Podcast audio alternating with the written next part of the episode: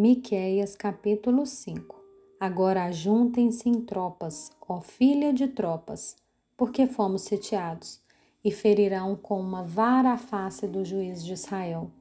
E você, Belém Efrata, que é pequena demais para figurar como grupo de milhares de Judá, de você me sairá aquele que há de reinar em Israel, cujas origens são desde os tempos antigos desde os dias da eternidade. Portanto, o Senhor os entregará até o tempo em que a que está em dores tiver dado à luz. Então o restante de seus irmãos voltará aos filhos de Israel. Ele se manterá firme e apacentará o povo na força do Senhor, na majestade do nome do Senhor seu Deus.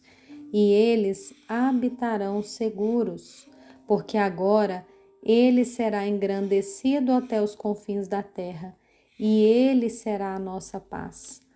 Quando a Assíria vier à nossa terra e quando entrar em nossas fortalezas, levantaremos contra ela sete pastores e oito chefes do povo. Estes dominarão a terra da Assíria com a espada e a terra de Nimrod dentro das suas próprias portas Assim nos livrará da Síria quando essa vier à nossa terra e invadir as nossas fronteiras. O remanescente de Jacó estará no meio de muitos povos, como orvalho do Senhor, como chuvisco sobre a relva, que não espera pelo homem nem depende de filho de homens.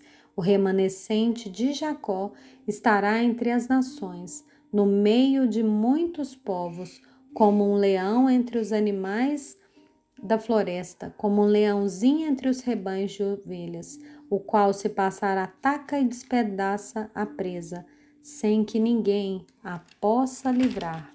Sua mão se exaltará sobre os seus adversários e todos os seus inimigos serão eliminados.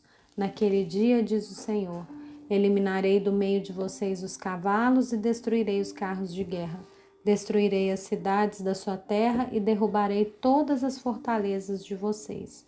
Arrancarei as feitiçarias das suas mãos, e vocês não mais terão adivinhos.